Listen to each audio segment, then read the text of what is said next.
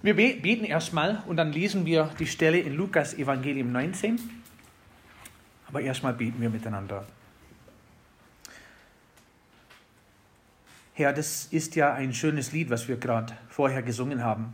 Wie tief muss Gottes Liebe sein?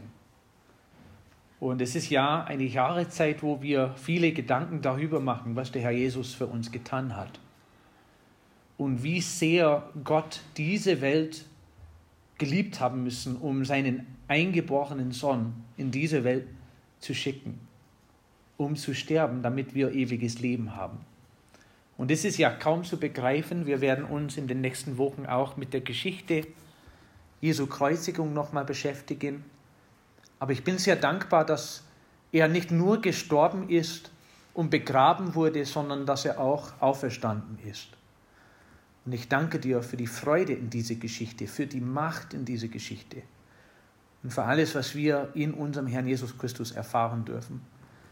Ich danke dir auch für die Geschichte, die wir heute lesen. Das ist ja kurz vor seinem Tod geschehen, sind allerdings ein paar wichtige Aussagen in dieser Stelle her, die wir auch für den Alltag gebrauchen können. Und ich danke dir, dass wir einen solchen Heiland haben wie Jesus. Im Namen Jesu. Amen.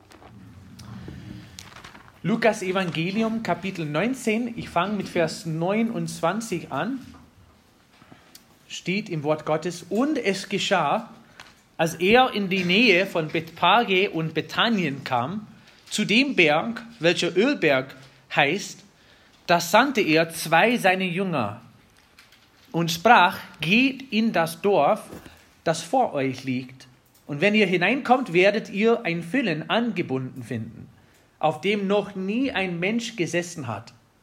Bindet es los und führt es her. Und wenn jemand euch fragt, warum bindet ihr es los, dann sprecht so zu ihm, der Herr braucht es. Da gingen die Abgesandten hin und fanden es, wie er ihnen gesagt hatte. Und das ist ja ein mächtiger Vers, oder? So ist immer wieder von Jesus gesagt oder von Gott gesagt. Etwas wurde gesagt und dann ist alles so geschehen, genau wie er es gesagt hat. Da sehen wir eine Prophezeiung, was gleich in Erfüllung gekommen ist. Das lesen wir weiter auch. Als sie aber das Föhnen losbanden, sprachen seine Besitzer zu ihnen, warum bindet ihr das Füllen los? Sie aber sprachen, der Herr braucht es. Und jetzt ist es mir irgendwie eine komische Geschichte. Ich konnte das niemals vorstellen, dass auf meinem Parkplatz vor meinem Haus mein Auto sitzt.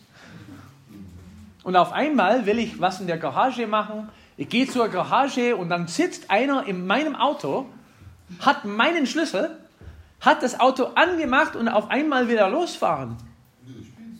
Was würde ich sagen? Wie würde ich reagieren? Hey, was machst du da mit meinem Auto? Und kannst du mal vorstellen, dass die Antwort kommt, der Herr braucht's. Wie würdest du reagieren? Ich weiß, wie ich, ich reagieren würde. Ah, nimm's halt, oder? Nee, nee, nee. Ist ja doch nur ein Opel, aber trotzdem, es ist mein Auto. Ich brauche mein Auto für meinen Alltag, ich brauche es für meine Arbeit, ich brauche mein Auto. Es gehört mir. Aber witzigerweise hat der Besitzer voll mitgespielt. Warum?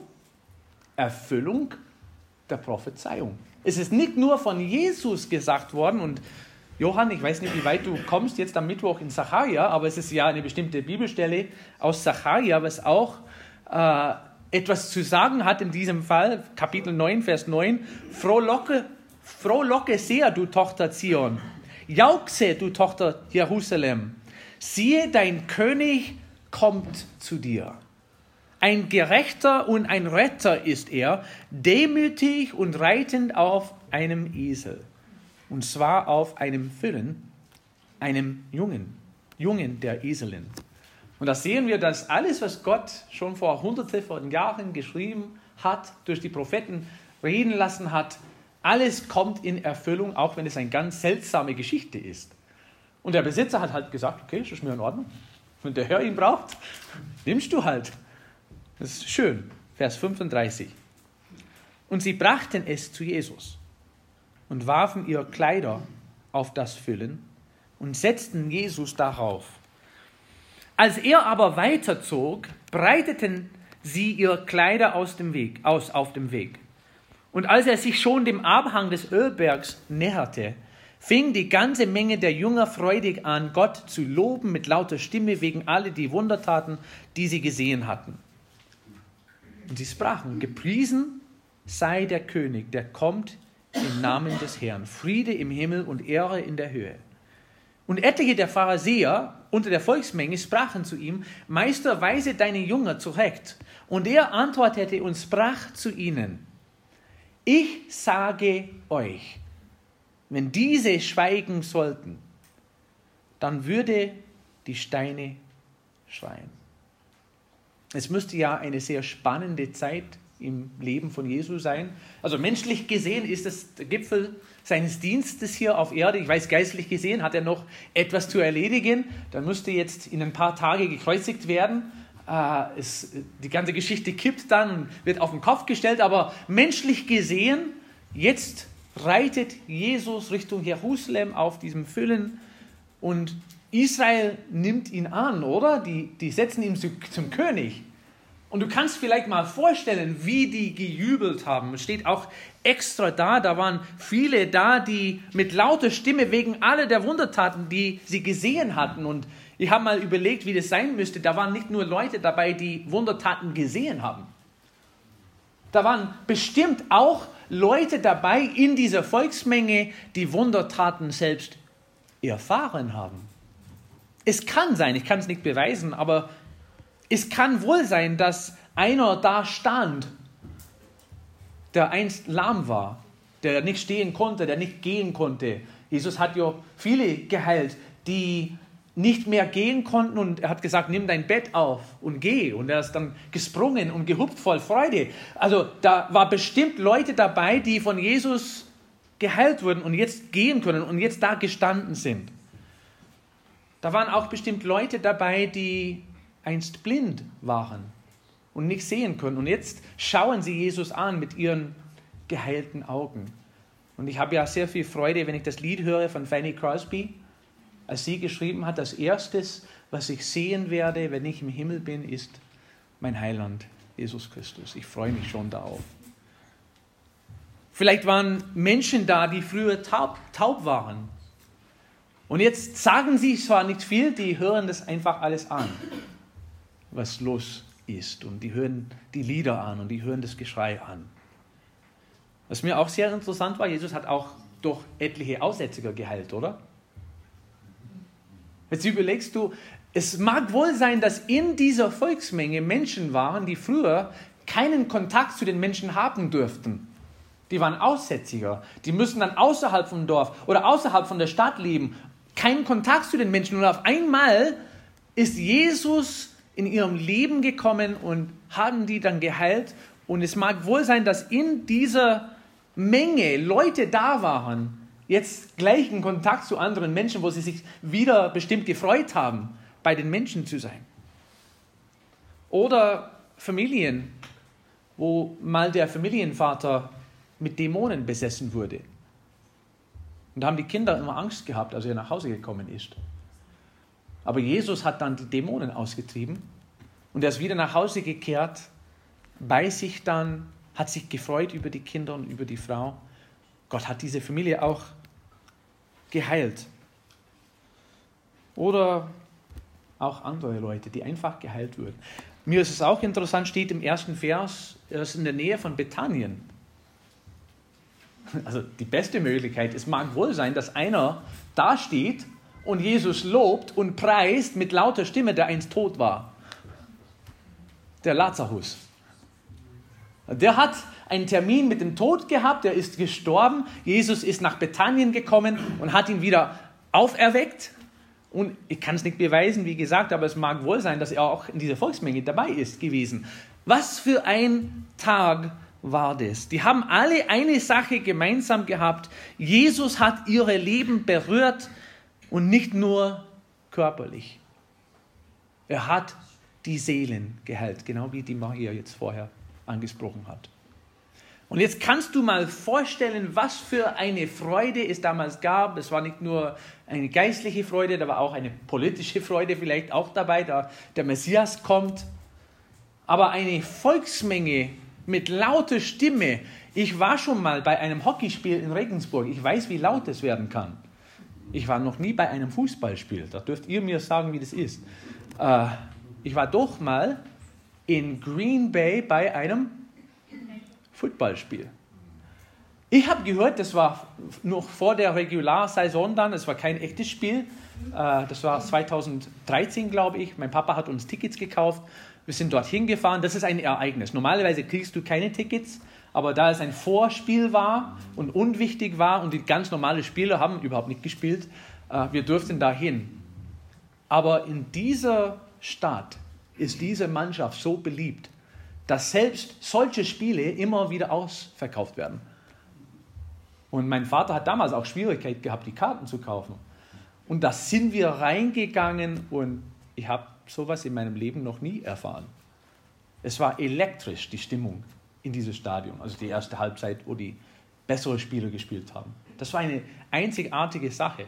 Ich habe äh, neulich gelesen, ähm, dass also jemand hat geschrieben über seinen Pastor, mein Pastor hat sich beschwert, dass wir nicht gleich im Gottesdienst reagieren wie bei einem Fußballspiel.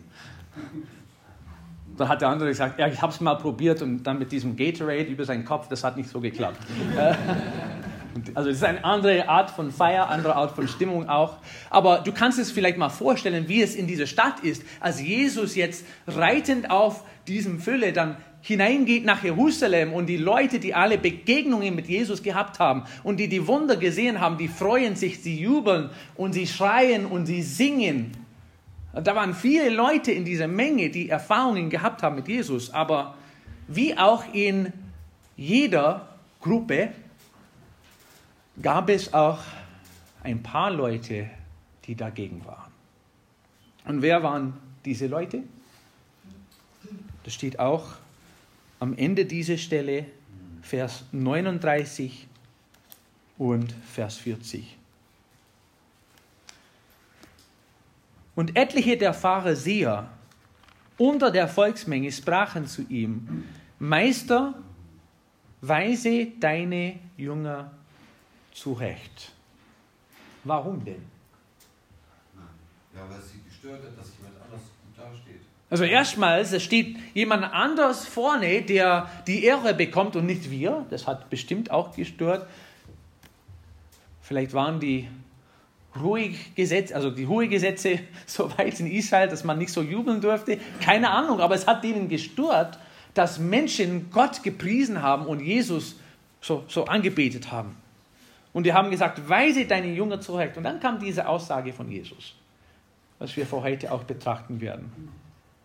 Und er antwortete und sprach zu ihnen, ich sage euch, wenn diese schweigen sollen, dann würden die Steine schreien. Warum denn? Warum ist es der Fall, dass Jesus gesagt hat, wenn die Menschen, die um mich sind, aufhören, mich zu preisen und mich zu loben, werden die Steine ihre Stimme aufmachen oder laut erheben und, und schreien? Warum ist es der Fall an dieser Stelle, dass Jesus sowas gesagt hat? Jesus zeigt seine Gottheit, er zeigt, wer er ist und es ist einfach der Fall, wenn Gott da ist, gehört er gelobt und gepriesen. Punkt. Fertig. Ob wir Menschen das machen oder nicht, Gott wird verherrlicht.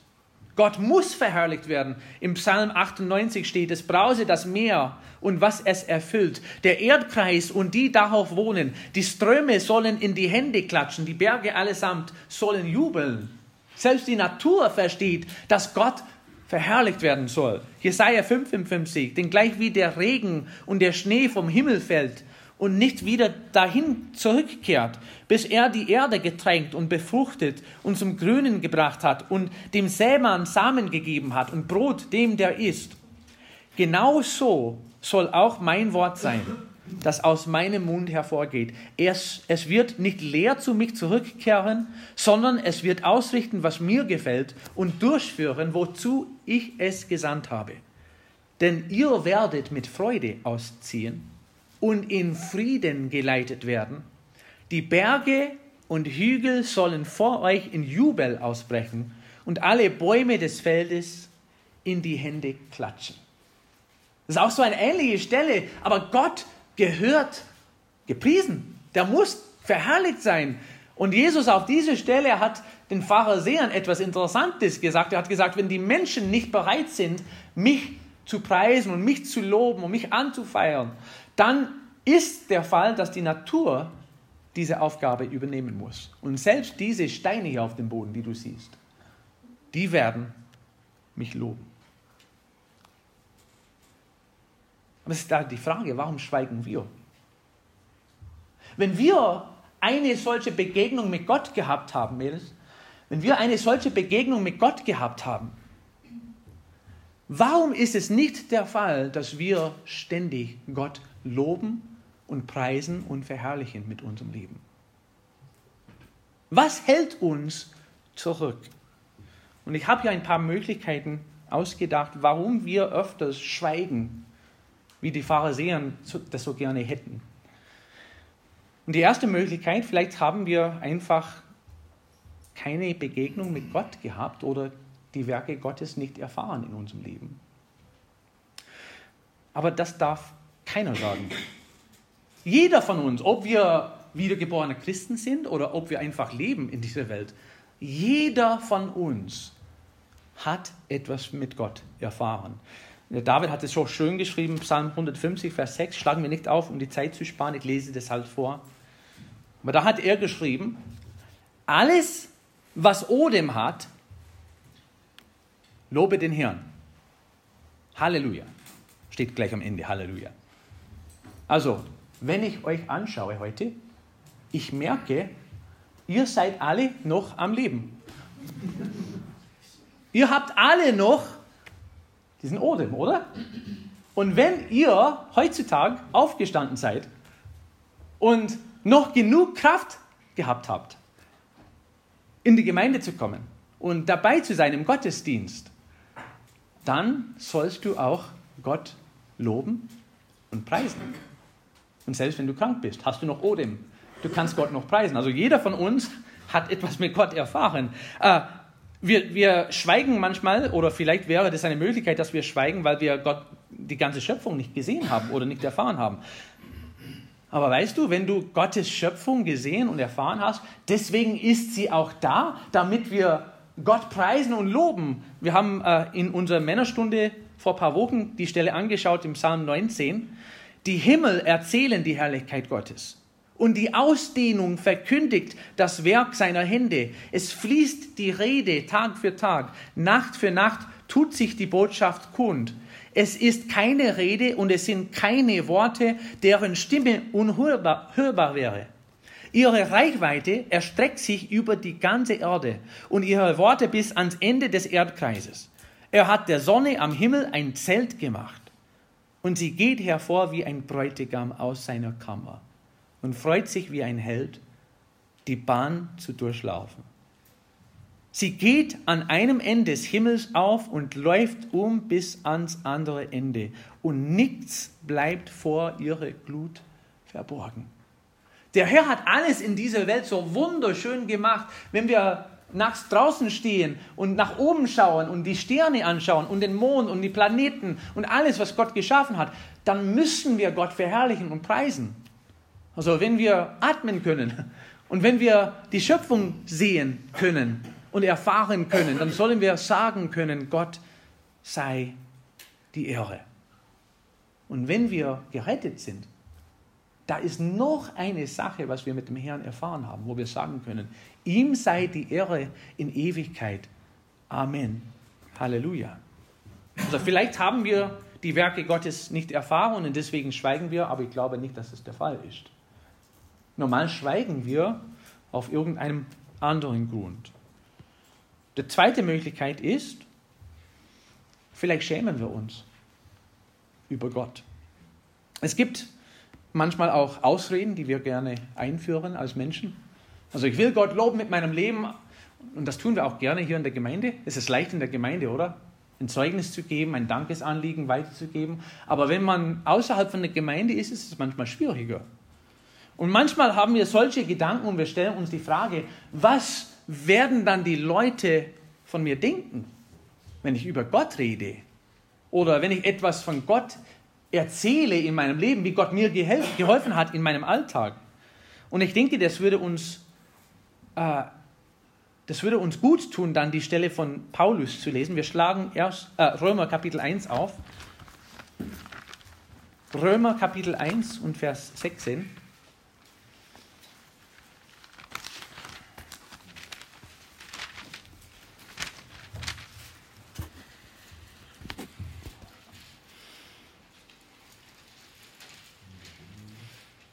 Paulus hat immer wieder ein, eine sehr tolle Einstellung zum Evangelium gehabt. Und hier ist es auch nichts, nicht anders. Denn ich schäme mich des Evangeliums von Christus nicht.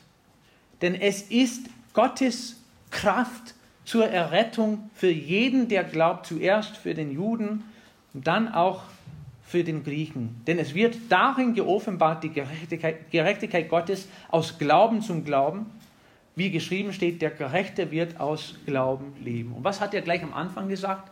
Ich schäme mich des Evangeliums von Christus nicht. Vor ein paar Wochen haben wir angeschaut, was Paulus in seinem Leben alles leiden müsste.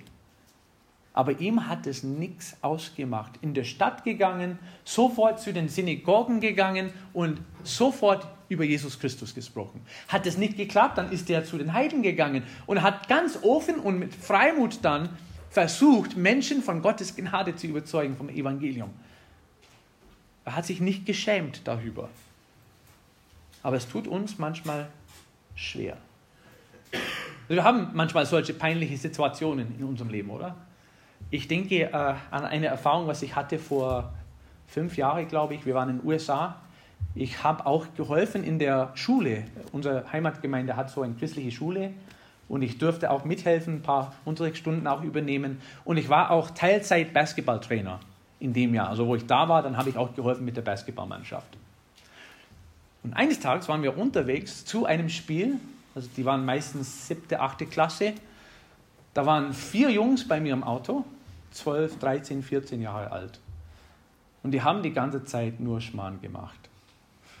Und ich habe gewarnt, und ich habe gewarnt und wir waren in der Stadt, ich habe gewarnt, habe gesagt, wenn ihr so weitermacht, werde, werde ich euer Leben so peinlich machen. Und die haben mir nicht geglaubt irgendwie.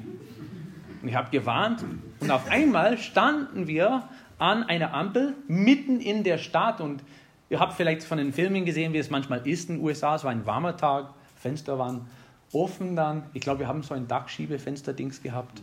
Habt ihr alle Fenster runtergetan und ich habe angefangen, etwas abzuspielen. Mitten in Birmingham, Alabama, wo normalerweise Rap-Musik dann an jeder Kreuzung zu hören ist. Und weißt du, was man noch dazu machen kann?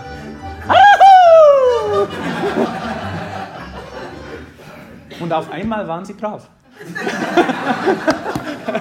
Das hat mir so viel Spaß gemacht. Also die Jungs dann, die sind ganz klein in ihren Sitzen. Also die haben sich geschämt über mich irgendwie. Zu Recht in, in dem Fall. Ja, das ist auch schön. Ich darf auch sagen, in meiner Heimatgemeinde habe ich mal in meiner Lederhose eine Predigt gehalten. Also mir, mir macht das nichts aus. Äh, und ihr wisst, wie das ist als Erwachsenen. Also es ist nicht so schlimm für uns, aber für die Jugendlichen manchmal.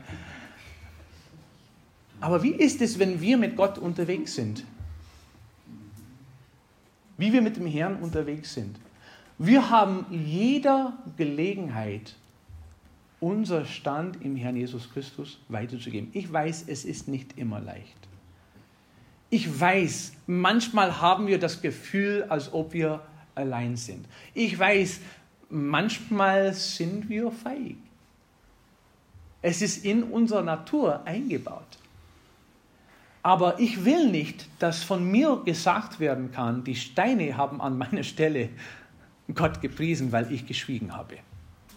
Gott hat in meinem Leben so viel gemacht. Ich denke immer an die Beziehung zwischen Mann und Frau, aber ich schäme mich nicht, dass ich mit Julia verheiratet bin. Das sage ich jedem, also ist mir kein Problem. Wenn ich unterwegs bin und Julia da steht, selbst wenn unverheiratete Menschen mit, mir, mit, mit uns sind. Also es macht mir nichts aus. Ich sage, das ist meine Frau, das ist meine Ehefrau. Wir sind jetzt fast 25 Jahre verheiratet. Wir haben eine gute, feste Beziehung. Sie bedeutet mir alles. Ich, ich, ich freue mich sehr, dass ich diese Frau habe. Und ich schäme mich darüber nicht. Das ist meine Frau. Das ist nicht schwer. Es, das ist nicht schwer. Aber irgendwie sind wir unterwegs mit dem Herrn. Und darf ich ehrlich sein, so, so sehr ich meine Frau liebe, der Herr hat viel mehr in meinem Leben getan als meine Frau. Er hat mich aus der Grube gerettet. Er hat mich vom Tod bis zum Leben rübergebracht. Und auf einmal stehe ich draußen vor Menschen, die unbedingt diese Botschaft brauchen und ich schäme mich darüber. Das sollen wir nicht tun. Und darf ich euch daran erinnern, die Zeit wird kommen, wo jeder Gott die Ehre gibt. Habt ihr gehört? Die Zeit wird kommen, wo jeder, ob bekennender Christ oder nicht, wo jeder Gott die Ehre gibt. Es steht geschrieben in Philipper Kapitel 2 und Vers 10, damit in dem Namen Jesus sich alle Knie derer beugen die im Himmel und auf Erden und unter der Erde sind, und alle Zungen bekennen, dass Jesus Christus der Herr ist, zur Ehre Gottes, des Vaters. Die Zeit wird kommen, wo jeder, jedes Wesen Gott bekennen wird. Ich mache das halt ein bisschen früher. Ich mache das aus freiwillige Entscheidung. Und es ist eine tolle Sache, dass wir das machen dürfen. Und ich will auch Weißt du, manchmal haben wir das Gefühl, dass wir alleine sind. Deswegen haben wir auch solche Gemeinschaftstage, wo wir uns treffen dürfen mit anderen Gemeinden und die Gemeinschaft genießen, damit wir verstehen, wir sind nicht allein in dieser Welt. Aber ich freue mich immer, wenn ich Offenbarung 19, Vers 1 lese. Und nach diesem hörte ich eine laute Stimme einer großen Volksmenge im Himmel, die sprach, Halleluja. Das Heil und die Herrlichkeit und die Ehre und die Macht gehören dem Herrn unserem Gott. Und ich weiß nicht, wie viele Millionen Menschen, wenn nicht Milliarden Menschen damals oder da in der Zukunft in den Himmel sein werden. Und wir dürfen unsere Stimme auch dazu geben. Und dann ist die Frage, warum nicht heute anfangen? Gott gehört verherrlicht und gepriesen in dieser Welt, wo wir jetzt leben. Und es gibt tatsächlich einen letzten Grund, warum manche schweigen. Und zwar, es hat mit Dankbarkeit zu tun. Wenn wir tatsächlich verstehen, was es Gott gekostet hat, uns zu retten, wenn wir verstehen, was Jesus am Kreuz gelitten hat für uns, und wenn wir verstehen, was das alles bedeutet, dass Gott seinen eingeborenen Sohn in die Welt gesandt hat für uns, damit er stirbt.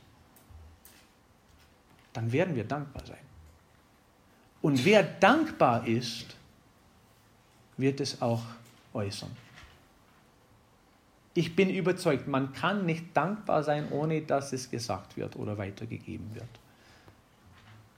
Wir müssen mit dankbarem Herzen Gott verherrlichen, loben und preisen. Und es gehört immer zusammen. Psalm 107, Vers 21. Sie sollen dem Herrn danken für seine Gnade und für seine Wunder an den Menschenkindern. Sie sollen ihm Dankopfer bringen und jubelnd seine Taten erzählen.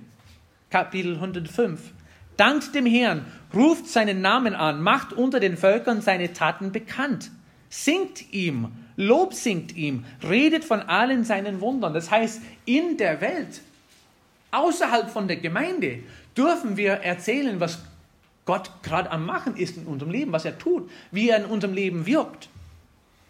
Das beste Beispiel ist natürlich Paulus und Silas, als sie im Gefängnis waren. Ich glaube, ich habe das auch letzte Woche oder letztes Mal erwähnt. Im Gefängnis Schläge bekommen. Was haben sie getan um Mitternacht? Die haben Gott gedankt. Danke, Herr, dass wir leiden dürften. Seltsames Gebet. Und sie haben gesungen. Lieder. Und, was mir interessant ist, die alle Gefangenen haben zugehört. Vielleicht haben sie schlecht gesungen und deswegen haben sie zugehört.